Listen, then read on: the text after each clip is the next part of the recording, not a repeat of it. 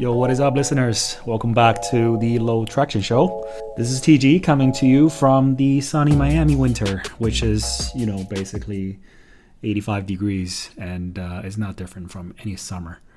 Uh, there were only probably two weeks of good winter weather here in Miami, Florida, where it actually dips into probably the um, the 60s and 70s, um, which was nice. But right now, you know, we can't really complain.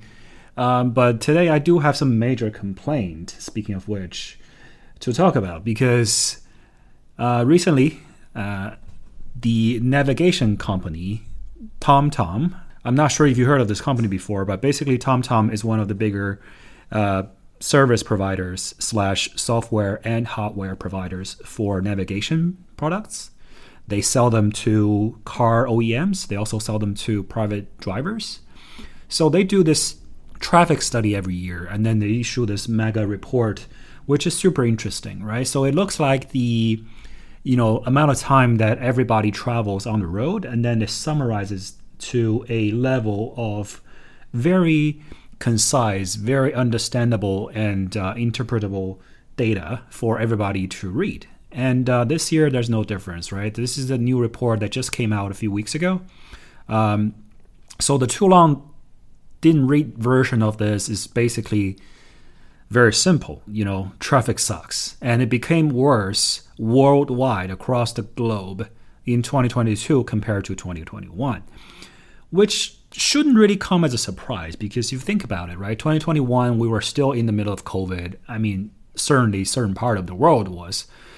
But 2022, you know, the entire environment was much more relaxed, and then there's more vaccination, so everybody was more out and about, driving around, making a little bit more, you know, congestion, which is understandable.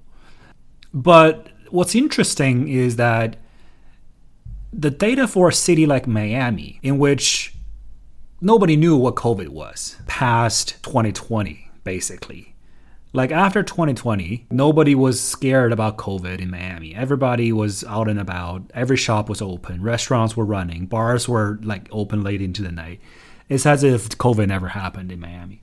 So 2022 compared to 2021 in Miami, theoretically, COVID shouldn't be a major factor. That's just my personal opinion. This was not reported in the TomTom study, by the way. This is just my personal assessment. But for Miami, the data also showed a dramatic worsening of traffic data.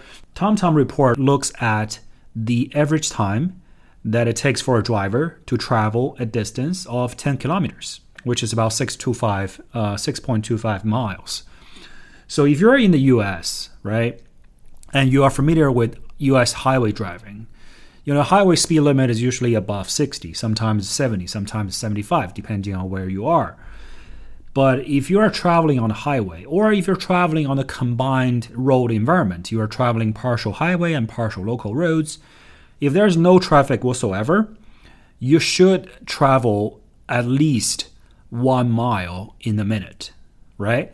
So if your distance door to door is about 6.25 miles, then in a you know very light traffic environment, theoretically you should get there within 6.25 minutes or faster than that, ideally. So let's look at the data for Miami. So basically, this travel, uh, this TomTom study is saying that the time it takes to drive 10 kilometers in Miami or 6.25 miles was 14.5 minutes, 14 minutes 30 seconds.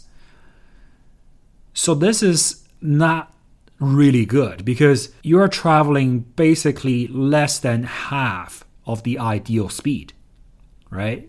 Based on what I just described. And this number, hear this. So this number was 40 seconds more than 2021.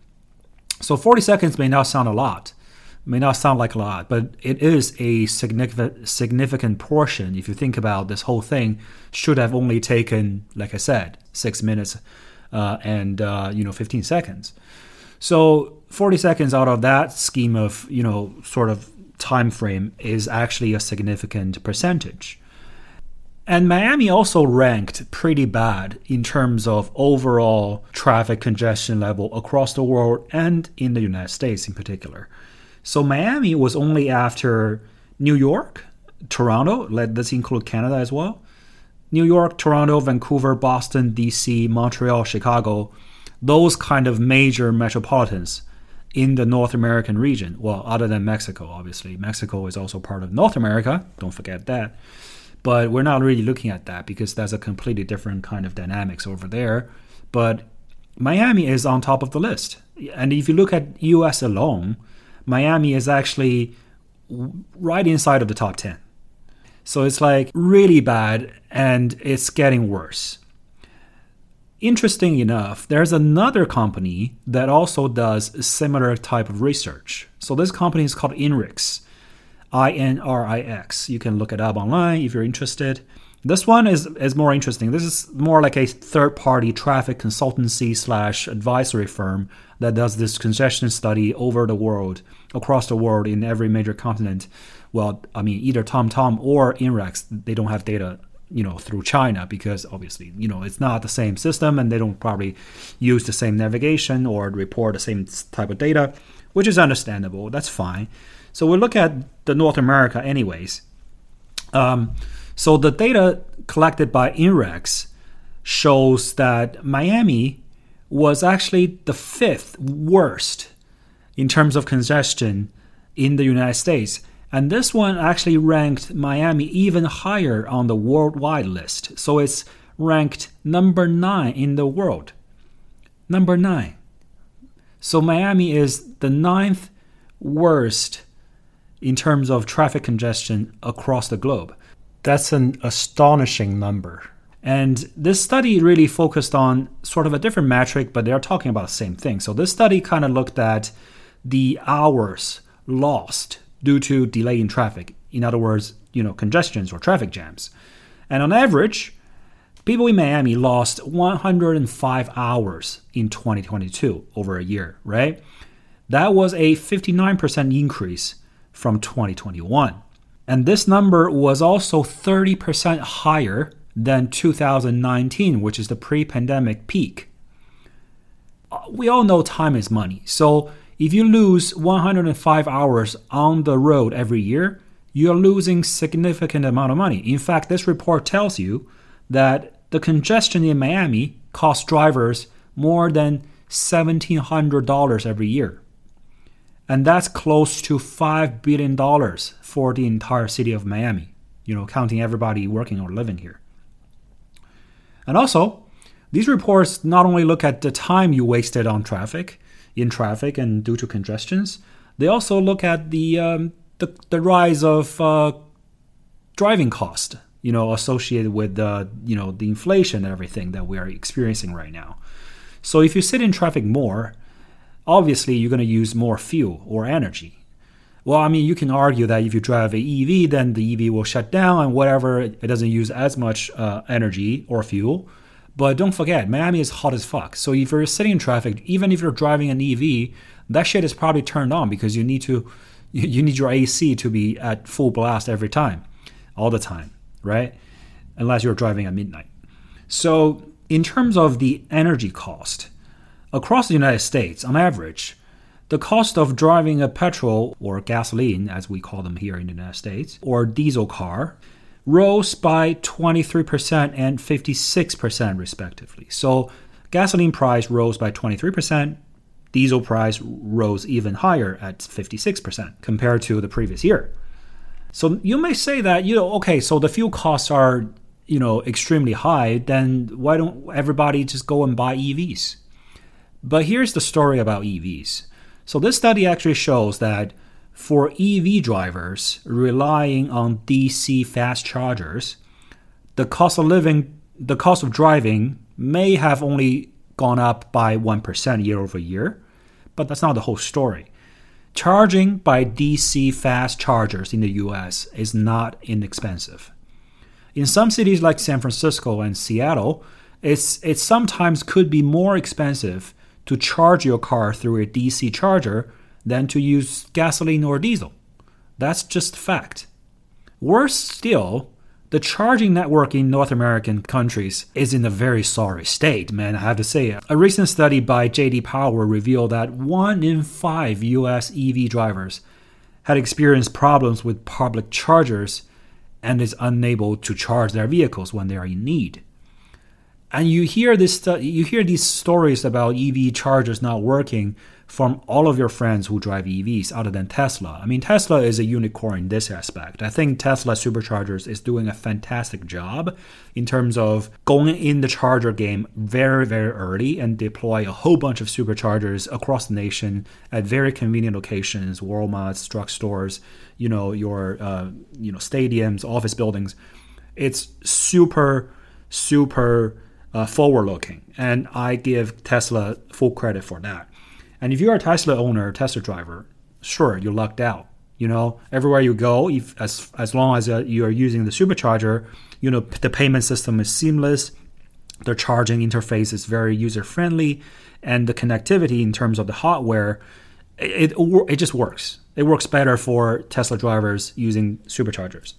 But if you are a EV owner driving any brand outside of Tesla, well, I mean, by now you probably should be able to access certain Tesla superchargers. I think they they made it you know available to other um, EV brands at certain markets. But let's assume that this this supercharger is not available to you. Then your public charging system, the fucking Electrify America, the fucking EVgo's, the fucking whatever charging system out there. There's so many different brands out there. I'm not even able to name all of them. That charging experience is far from ideal, right? You don't need uh, like super smart people from INRIX to do a research report to tell you, or you don't need the people from JD Power to run those research for you. You just talk to your EV owner friends, and they will tell you that charging a EV at a random DC charger, you know, it's a hit or miss. A lot of times the charger doesn't work. Sometimes it works, but the payment doesn't work if the payment works and the charger works, sometimes there's connectivity issues between the charge port and the uh, the actual charger plug. So there's a lot of problems still associated with EV usage and you know everyday driving activities. So a lot of people are sort of staying away from EVs, and you know this is one of the contributing factors for sure. If you talk about all these lost productivity, lost time, lost money on the road due to traffic congestions, you know, what does it even mean to our daily lives? You know, forget about all these dollar signs. What does it even mean to us? If you look at people's behavior over the past year or so, when the inflation just skyrocketed for a prolonged period of time. That's why we have super huge, super high interest rates these days. And then you know, government uh, they're trying to tame the inflation, but they haven't done a great job. So all of those factors aside, if you just simply look at people's behavior, at least here in Miami, the way that I can observe, you know, from the, you know, my daily life interacting with people around me, I can tell you the reality is that the rise in fuel costs, the rise in congestion, the, the more time you spend waiting in traffic because of the traffic jams and, you know, a bunch of roads closures and construction and accidents, all of that, it doesn't really impact very much our driving behaviors. And the reason is very simple. We still need to go out. We still need to go to work. We still need to go to school. We still need to go to our dental appointment. We still need to go to our, you know, people still need to go to their plastic surgery uh, appointments. And the only way, unfortunately, to get there on time is by driving, right? The public transit system here sucks. Unless you are traveling between Brickell and downtown and some other like nearby locations, you're not using the public transit. You're not using the Metro Mover. You're not using the Metro line, right? There's no MTR here. There's no underground here. So there's not a, a very sophisticated subway slash metro rail system that connects different parts of the city. Miami is also sort of like an urban sprawl because it's super flat. There's nothing really stopping people from going either you know, way to the west, obviously until you reach the Everglades, that's where you stop, right? But then there's no stopping people from going way north, all the way to Broward County and further further up. So if the business you're trying to visit, for example, I found a um, um, physical therapist that is based in Broward County. I mean, this is a really good one. They treat a lot of athletes and trying to help them recover from major injuries, just such as my Achilles tendon tear. I chose those this location because you know it offers a premium service and it's got good reputation. I've tried it out a few times. I think they did a good, great job. That's why I go there, even even if it's like 30 minutes away from me, without traffic. So it's like more than 30 miles away from my home. I still want to go there because they offer a good quality service, and then that's the essential of your daily lives. Like similarly, if you need to go to a school that is a little bit further away from your home, if you need to go to work, I mean, work is probably the number one reason why we're traveling on roads these days. You have to make a living, you have to make ends meet, and there's no other way to get to your destination other than driving. This is probably the most efficient way, right? If you have the means to buy a car, for sure. But if you're, I mean, if you can't even afford a car, then that's a completely different conversation even if the energy cost is high, it's not high enough to reach a um, point where people are deterred from driving. Look, I'm not advocating for an increase in fuel price or tax the fucking fuels. I'm just saying, as a matter of fact, the fuel price is not at a point where people will be deterred from using their vehicles, using their gas or diesel powered vehicles. And honestly, like I just talked about, the alternatives kind of suck. In Miami, public transit kind of sucks. It's not really convenient. So a 40 second difference in travel time for a 10 kilometers drive is actually hardly noticeable to average drivers here in Miami. And if you sit in traffic for 105 hours a year, that translates to about 6,300 minutes, which is equal to 17 minutes per day. That's assuming 365 days a, a year. Every day you are going out there sitting in traffic for 17 minutes on average.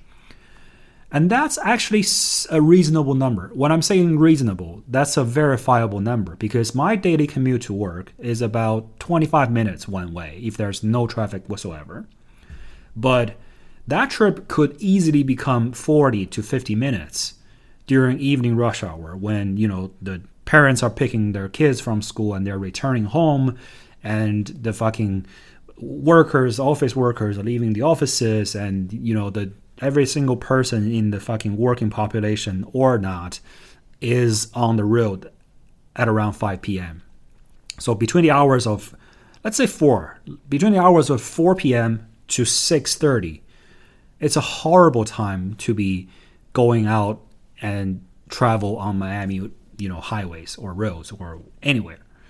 That's why I also don't like to leave the office before 7 p.m., which is kind of not really healthy, but like, sure, I got a lot of shit done. But the more, you know, dominant reason for staying in the office a little bit later is to avoid the traffic. I, I hate traveling during rush hour in the evening because that's a very good time to be doing something else. You can either leave very early and go home to your family and enjoy some dinner time early and family time early or you can try to leave a little bit later and then you know at least you have an easy commute and then after you get home you can still go out to dinner and whatnot and the traffic will be much more relaxed so our real life experience seems to validate the studies. So 17 minutes per day is actually very sounds very very reasonable. It, it's very I think it's very close to the truth.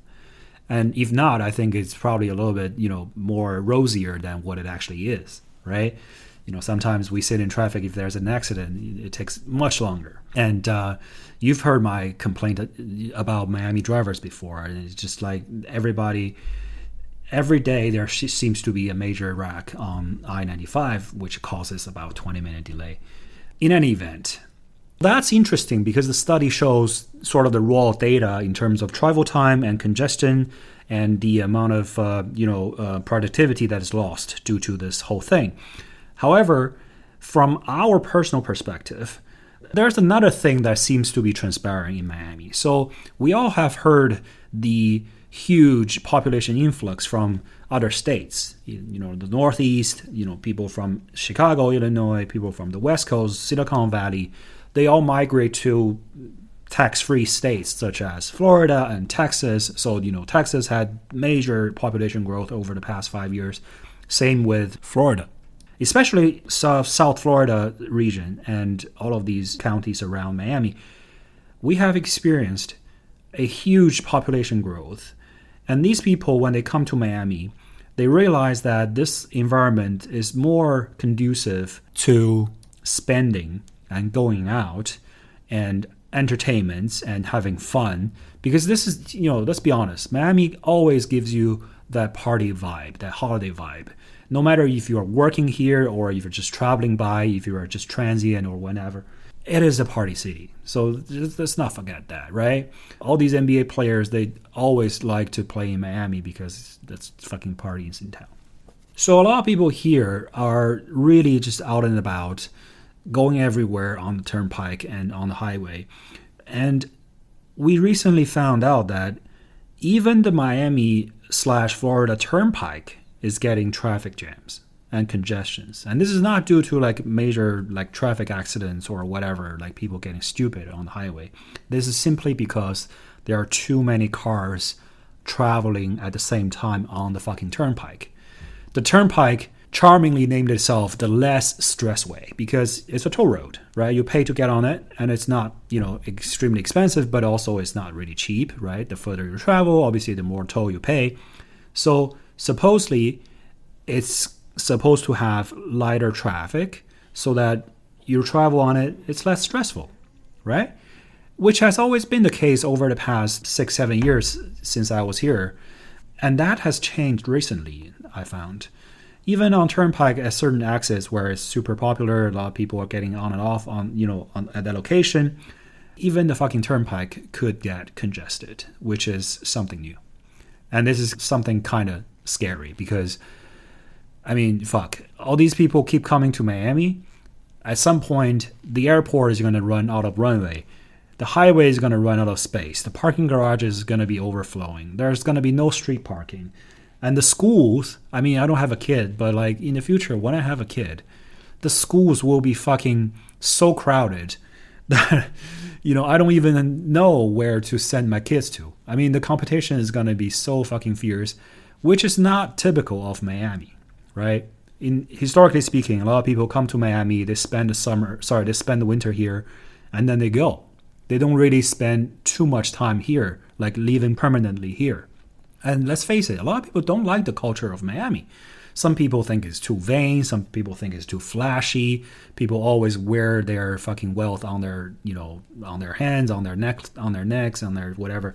So it's not for everybody. However, what's changing the mindset of people, I think, was COVID. Right? COVID. You know, when New York and Chicago and all these northern cities they shut down, Miami was fully open. Everybody was having a good time, and then you, people were able to work. I think having a good time is one reason. Being able to work and make a living is also another very important reason. So the economy was actually booming here. If you look across the United States, right, rents, you know, rental unit, uh, multifamily rental unit has been growing and growing, but Miami and South Florida, and also Orlando in Central Florida, they achieved the most rent growth over the past three years over COVID amongst all the cities in the nation. Orlando is probably the number one, which is kind of crazy if you think about it. Orlando has so many, you know, these apartment buildings and they are continuing to build more. Miami, similar story. Like people are just building apartments here and there everywhere if you go to Wynwood, which used to be a sort of like warehouse district, and it becomes an art district and restaurants and bars and galleries, now it's becoming a fucking residential district. There are so many new apartment buildings being constructed in Wynwood. Like, I don't even know how they would. I don't know who did the traffic study in Wynwood. It would be a nightmare. If you live in Wynwood and if you rent or buy a, a you know a unit in Wynwood, I strongly encourage you not to buy a car. Just fucking live there, eat there, and do whatever work there if you can. And don't even try to drive outside of Wynwood or get a parking space. It's fucking number one, it's, it's hilariously crowded. Number two, it's going to be very expensive. So that's my rant about traffic in Miami. I'm sorry. But uh, yeah, I mean, this episode is going to be a little bit of a spicy one because, uh, you know, I have a lot of, somehow I have a lot of, uh, uh, shit I want to spit. So switching gears here. So obviously, in one of my previous episodes, I talked about Carvana, right? The so-called Amazon of the used car world.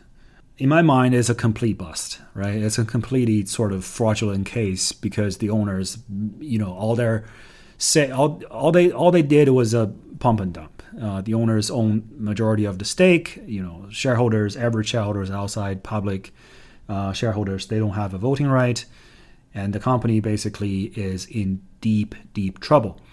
So they recently announced their Q4 results. Some interesting, you know, headlines. I don't have to read all the numbers back to you because you can probably look it up, and maybe you have already heard it by now. But some interesting headlines here. So they basically lost $7,400 on every single vehicle it sold. This is in Q4 2022. That's a very, very staggering number if you think about it. Dude, you're not even making money. You're losing $7,000 on every single car. That's completely not sustainable. That's crazy. So the sales also declined. Keep in mind, the sales also declined because this is a, I mean, they keep, you know, touting this as a growth company, you know, quote unquote growth company, where we don't need to worry about profits. We're just worried about sales. The sales is going to go up every year. We're going to take over the entire market, and then we worry about profits. We worry about costs. But now that business model is not even working. The sales declined by 23% year over year in Q4, and they burned through 1.8 billion dollars of cash. That's insane. For a company this size, you know, burning this much cash, I'm not a banker or a financial genius here, but by burning 1.8 billion dollars of cash, that just doesn't sound like a very good going concern for me. Um, so, what is Carvana's response? What is their recovery strategy? They're saying they're going to hold firm on high selling prices and not purchasing as many cars. Okay, so basically, you're just gonna hold on to your aging inventory forever. Who's gonna buy a fucking car? By the way, the inflation data shows that used car price has been falling since fourth, uh, the third quarter of last year, right? Third and fourth quarter of last year, and uh, the beginning of this year as well. So the used car prices keep falling every single month. So who's gonna spend forty-eight thousand dollars on a used Miata when they could have spent $35,000 on a used Miata elsewhere. Right? Carvana traditionally have higher prices than everybody else. But then obviously, the buying experiences kind of incentivize people to purchase through Carvana because it's stress free, it's easier. You don't have to deal with the whole sort of dealership financing manager bullshit. But Carvana's price is high. That's just a fact, right? And then they are trying to hold on to the high prices without buying new vehicles. So they're gonna okay, so they're gonna cut cost, but they won't make any more money than they are already making. That's that's a huge problem. I think this is a piece of interesting statistic too. So the cars sit on their lots on average for more than 100 days. That says a lot, right? You should be turning your inventory over much faster than that. Uh, at this moment, obviously the interest rate is super high, so you know people are not really encouraged to buy cars because you know most people finance their buys or if they lease their vehicles. Uh, I mean, obviously for used cars, it's either finance or cash, but a lot of people are not really um, incentivized to buy cars now because the cost of financing is so fucking high. And then the company also needs a whole bunch of cash. Like I said, they're burning through like a whole bunch of it's literally setting um, the cash on fire these days. So what is their strategy now? Um, the real answer, I guess, is to sell their real estate. The company actually started to list its properties around the, around the country. Uh, I've been receiving certain like news pop-ups uh, talking about Carvana selling some of their dealership properties, some of their sorting facilities. Well, I, I call it sorting facilities, but it's basically like repair shops and shit. The company says they have $2 billion in real estate holdings, which could be a major source of funds. There's certain truth to it. It's fine if you, you want to liquidate your real estate and get some cash. But here's the problem the current state of the US real estate market can only be described as illiquid. At this moment, if you can sell your uncle's convenience store for a premium, you'll probably make national news. Obviously, that's an exaggeration, but what I'm saying is for commercial real estate, especially offices and retail, these days it's very hard to find a buyer. So for Carvana to sell its real estate holdings, which I assume will be a whole bunch of offices as well as specialty facilities such as mechanic shops, car storage units, as well as maybe some dealership uh, facilities. For these things to actually transact, it actually requires a buyer or multiple buyers. And then the deal just doesn't exist at this point with interest rate being so high. So maybe this whole strategy of selling off and liquidating its real estate assets for cash is a little bit too little too late. The Carvana stock is becoming quickly a very interesting meme stock, uh, with major short squeezes pushing the stock price really, really up. Um, last time when I talked about this company back in December, I think their stock price was $5. And remember, they lost about like 97, 95% of their value over the next over the last year. However, at the beginning of this year and uh, beginning of uh, February as well, the price of this company's stock actually reached 18 bucks um, at one point. So as of today, it's around eight dollars. Uh, so it's very very volatile. You know, everybody knows what a meme stock sort of entails um, the company's bonds are trading at uh, deeply, deeply distressed levels. And uh, a large portion, this is the interesting part, a large portion of the outstanding shares of this company are actually held in short positions. So the retail investors, all the you know meme stock guys, are trying to short squeeze the uh, the Wall Street shorts, but then I think the long term trend is still going downward. So don't unless you are super sophisticated with this kind of volatility, um, I, I don't recommend you know spending money on this thing, even though it may go up uh, significantly, uh, because it could just go down as significantly and probably even faster. So that's that about Carvana. Uh, in a related piece of news that just came out about two days ago, this is interesting. Although you may have never heard of this company, but a car dealer network targeting subprime buyers shut down its business and laid off all of its employees uh, two days ago. So, this Memphis, Tennessee based company called American Car Center canceled a $222 million bond issuance on Tuesday last week. Sorry, on Thursday last week, before it announced, you know, shuttering down its business. The bond is an ABS backed by subprime auto loans, uh, which is a typical offering on the ABS market. Nothing too out of the ordinary about that. The point here is you may have never heard of this company, but the company is actually big enough for you and I to care just a little bit. Uh, this car company actually had 40 dealerships across 10 different states, and most of them are in the southern states of the United States. So basically, because more and more Americans are just literally falling behind on their car payments, this company just couldn't survive anymore. This probably is just is just another piece of domino in the whole chain of events that probably is going to lead to the uh, the fall of the auto loan industry. This one is probably not a big one. You know, it's only a 40 dealership company, and then you know we're talking about not a huge amount of capital here, relatively speaking, in the grand scheme of things. But it does matter because it shows a lot of cracks in the market. COVID is barely behind us. Using a car and driving analogy, you can still see COVID's headlights in your rear view mirrors. But a lot of people are very quick to forget about COVID and move on with their lives.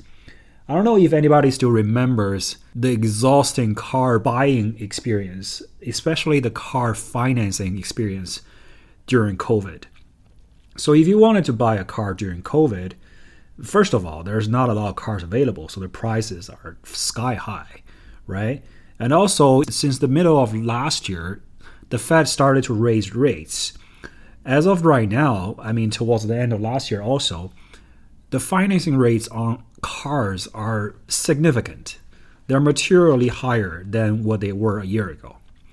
Like, I was able to finance my car when the rates were half crazy, probably not fully crazy just yet, for about, let's say, 4%, right, on a used car.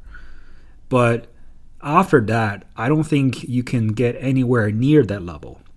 All the used car loans these days are probably approaching like 7 8% if you have good credit. And if you have okay or you have had bad credit, then it's easily double digits. I think part of it obviously is because of the massive, massive stimulus checks that the Fed government has been written to, you know, sort of keep the economy afloat when COVID was in its peak. Remember the PPP loans and everything? Uh, small business owners receive a bunch of money from the Fed government, but you are supposed to keep your employees on your payroll. That's the whole purpose of the PPP loans. But I cannot help but to be reminded that a lot of these money ended up lining the pockets of the already rich, right? you have seen so many fraudulent cases being reported, especially in Miami here. This is basically the fucking capital of scammers. All these rich people owning their own business, you know, wind up spending all these PPP money on luxury fancy Bentleys and luxury yacht rentals and shit. Some of them got caught and then those news are, you know, reported and they broke out. But I'm pretty damn sure many of them were never caught or ever will be. So the money just went into those pockets and then making the rich even richer. I'm not trying to be like cynical or anything. I'm just telling you the truth, right? So this is the reality here. And that has caused, at least partially contributed to the massive inflation that we had over the past year. Uh, At a new car, on average, as of today, the new car price is about forty-seven to forty-eight thousand dollars, and that's an average number.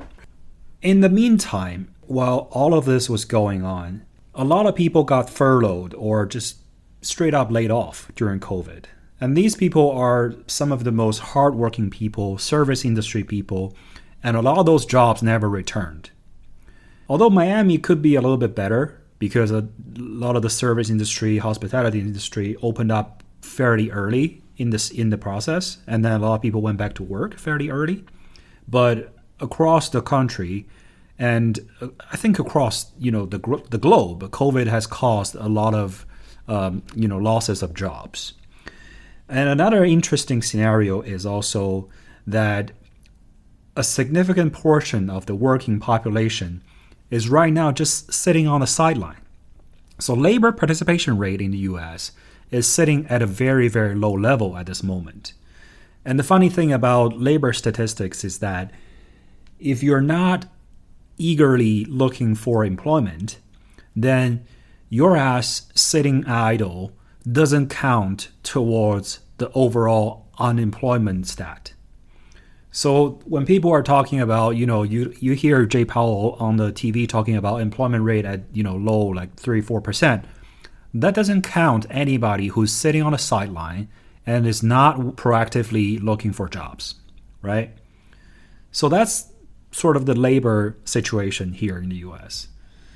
You may be asking, why the fuck are you talking about all these boring statistics and labor uh, situations as well as inflation policy?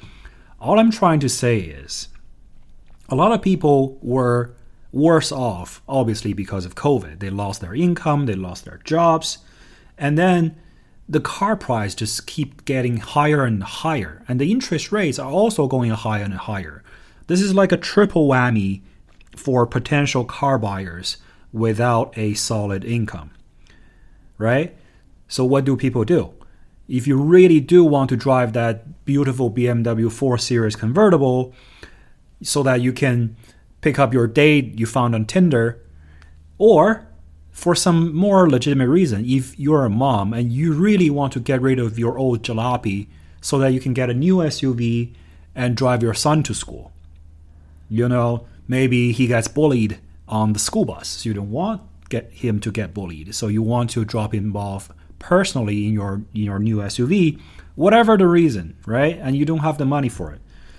Or there could be a scenario where a random guy who just wants to buy a new car, he knows he has shitty credit, and he knows he do- he doesn't have the income to pay for the monthly debt services, but he will still go to uh, the, the you know Mr. local car dealer and get a brand new car. Not a brand new brand new, but get a fancy used car. And the problem, the real problem here is all these subprime auto lenders and all these predatory dealers, they don't care about your low credit score, right? You have 300 credit score, 250 credit score, they don't care. They're going to lend you the money. Zero dollar down or very minimum dollar down, right? They're going to lend you the money and they're going to charge you a fucking 17 to 25% interest rate. I mean, on a car loan, right? That's like consumer credit card debt levels. Even before all these interest rates, uh, interest rate rising, sort of going into the current crazy levels. This is last year. So this guy knowingly going into a car and knowingly apply for financing that he or she cannot afford. What's going to happen to him and the car is that he's basically going to drive this car for free. Because during COVID, remember, everything was delayed. Your rent was deferred, so you don't have to pay rent for maybe three, four months. All of the loans, bank loans, you know, mortgages and auto loans, they got forbearance, which means you don't have to pay interest on them for maybe a period of four to six months, just because, right? COVID.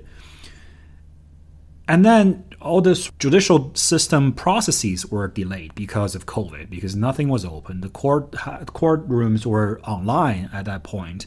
Nobody was back in the governmental buildings to do these things. So everything from evictions to car repossessions to fucking, you know, first responders, everything was a little bit slower.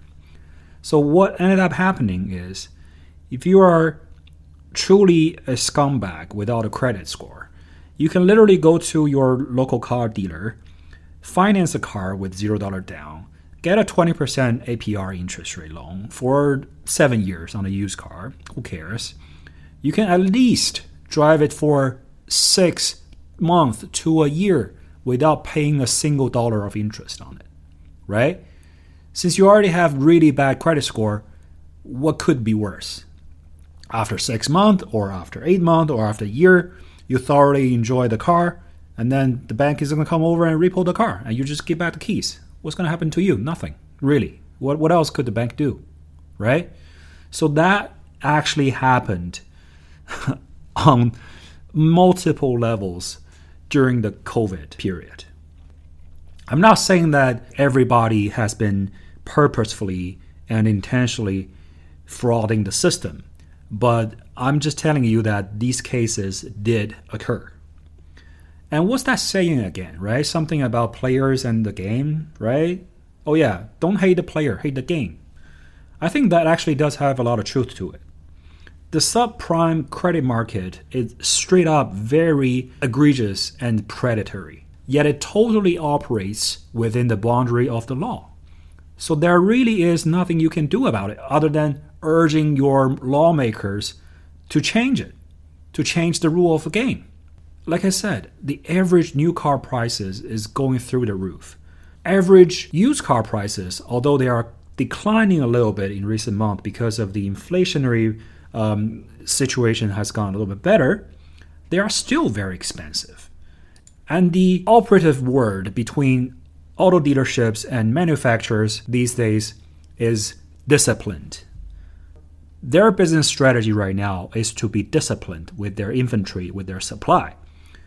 And that is some bullshit way of saying we are just not going to provide sufficient inventory so that we can keep the prices high. That sounds fucked up, but that's just how it is, right? Have you ever tried to buy a brand new car these days, these days recently? Have you been to like Ford or even Toyota or Honda or even Subaru? Like any mass market auto manufacturers dealerships. if you want a car that is slightly popular, right? I'm not even talking about the most popular model, right? Any car models that is slightly popular, there's likely going to be a wait time. And then if it is extremely popular, then 99% of the time there will be a markup, which is, you know, the dealer's, you know, pure profit. And it's amazing how that is still the case in 2023 when global manufacturing should be back online, the chip shortage should be mostly behind us, and the shipping availability situation should be much improved. We are still having these kind of supply constraints. I gotta say, when these car dealers and manufacturers started to talk about discipline, I got a feeling that this constraint, this supply constraint, is somewhat man made and artificial. It could have been avoided. The case in point is really if you look at all these major so called legacy automakers and mass market automakers, they're all kind of trending towards the same kind of destination. They're all ditching their cheaper, more economical levels in favor of higher priced, larger SUVs with higher profit margins. It's a logical step in terms of running a business, obviously, right? Ford has completely killed off its uh, um, sedan segment. They're only having one coupe, which is the Mustang, and that's it. There are no more so called two door sedan or four door sedans anymore in Ford's lineup. And the only ones that are making cheap cars these days, so called cheap cars, are your Toyotas and Hondas and perhaps Subarus and Mitsubishi. I mean, the Mitsubishi Mirage used to be the cheapest new car you can buy in America.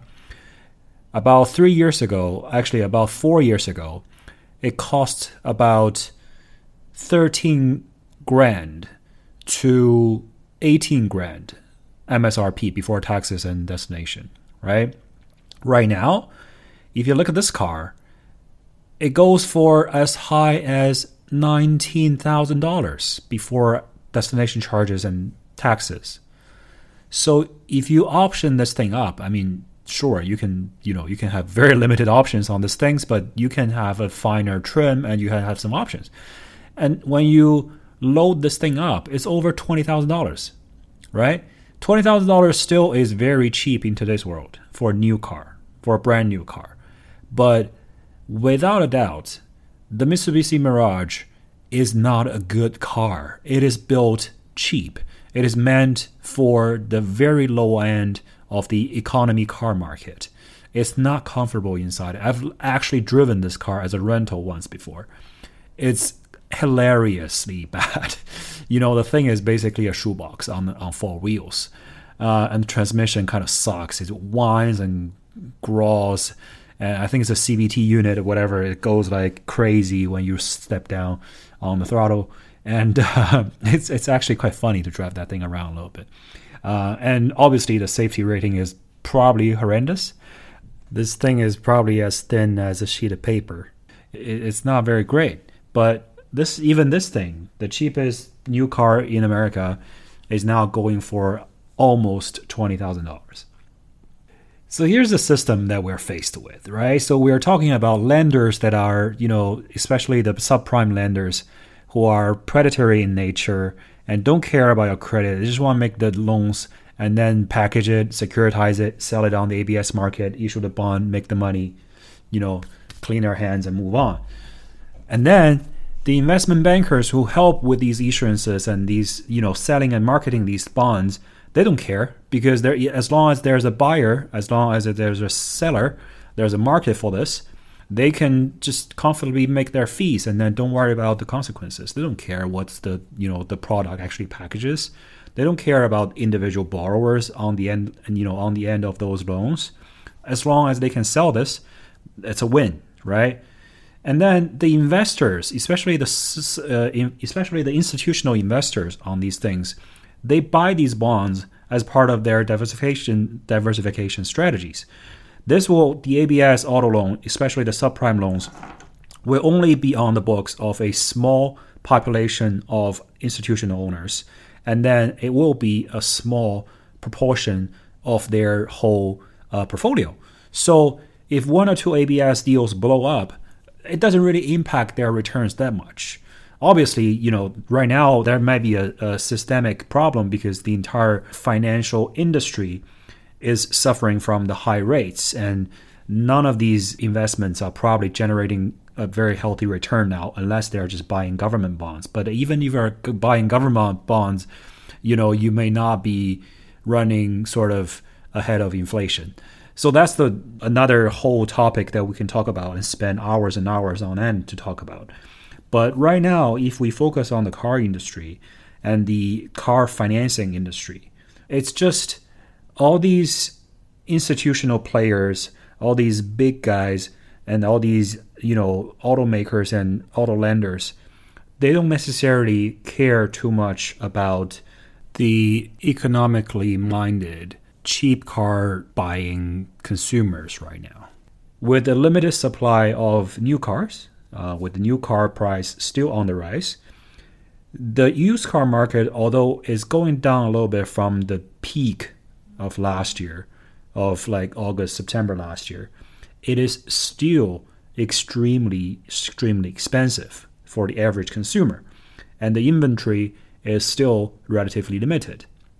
I literally just saw a piece of news today that some stupid person that bought a 1998 Ford Escort, which is a economy car at its best when it was brand new, but this car is over 20 years old. And then she financed this shit for 84 months at a rate of $230 a month, maybe 240. This is like the most insane piece of news I've seen all day, probably all year, and it's it's crazy how this could happen. I mean, a lot of people on the internet complain about you know average Americans don't have enough um, financial literacy. They don't know how to balance a checkbook. They don't know how to run these uh, you know uh, interest rate calculations. They don't understand the concept of compounding, which is you know which which sounds really stupid and basic, but it may be simply you know, some people simply don't understand this concept. And if the system doesn't help these people, doesn't guide them, doesn't provide a very ethical, moral, and legal service to these people, and then instead they try to defraud these consumers, they try to take advantage of them, that's what you get. This lady financing a 25 year old car which is probably worth two grand on a good day. And she's paying over $200 a month on this thing for seven fucking years. I mean, I hope this piece of news is made up. I hope this is fake news. I certainly hope somebody has the balls and the good heart to tell her that this doesn't work. And then I think a lot more people probably can use a little bit of this financial general education as well and then don't make these stupid decisions during one of my very first episodes of the slow traction show podcast i discussed you know in mandarin obviously how to work out your best financing slash leasing strategy i don't mind repeating that again in english and do another episode in that but the fundamental idea is don't look at your monthly payment alone. Think of the car's purchase price, including taxes, fees, and you know dealer markups and everything. Think of your all-in cost, and then that number is the real cost to you, not the fucking monthly number where the dealership and the finance manager massages this number into a $200 handle so so that you are happy with it on a monthly basis but you're paying for a rapidly depreciating asset for 7 years 8 years 9 years even 10 years that's just not sustainable in about 3 years time or maybe in the case that I just gave immediately after she bought the car the car is going to be underwater the asset value is not going to be able to support the loan balance. So don't be stupid and make these dumb financial decisions. And that's that's it. Apologies for the rants today. Sorry, I'm kind of in a pessimistic mood when I talk about these uh, predatory practices in lending and also just people making um, uninformed decisions about their lives and about their financial situations. And also, you know, looping back to the Carvana's uh, discussion, Carvana, one of their key business, don't forget, is also, you know, subprime loans. So they also lend to a lot of people with bad credit. So this is all part of the, you know, they are also part of the system. They're also part of the game. So be careful out there, guys, when you're trying to buy cars from these business organizations that could have a unethical reputation or unethical business practice. That's all I'm trying to say. Yeah. Uh, let's end on a happy note actually, for this episode. I don't want this thing to be a downer uh, through and through. So here's what's happening with me these days. I think for a car enthusiast like myself, nothing really beats the happiness of searching for a new car.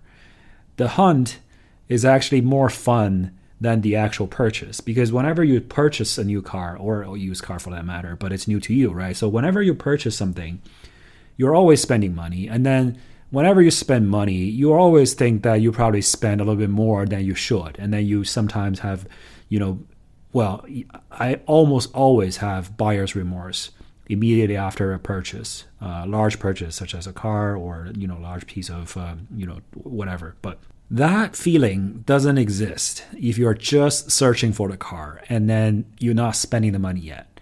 So there's a lot of fun in this. What I do is I typically create a uh, Excel spreadsheet. Whatever metric, performance, you know, dimensions, cargo capacity, seating capacity, design. Well, it's kind of hard to quantify design, but like I can quantify pretty much everything else about the car, right?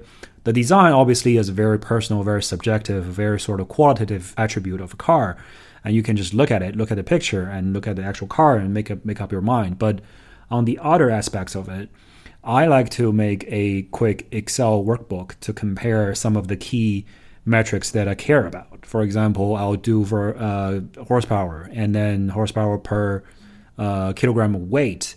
And uh, I'll do, for example, the uh, manual transmission gear ratios. So I'll compare different cars with different, you know, manual gear ratios and see which one is a little faster, which one is a little slower, which one is longer, which one is shorter. That that sort of actually impact your daily driving enjoyment more than you would think. So that's actually a very important factor. And uh, in this case, I'm looking for a larger car where I can, you know, carry both of my dogs in the back. Um, obviously, the Saab wagon does the job, but the Saab wagon is getting a little bit beat, and it's also kind of old. It's not fully reliable.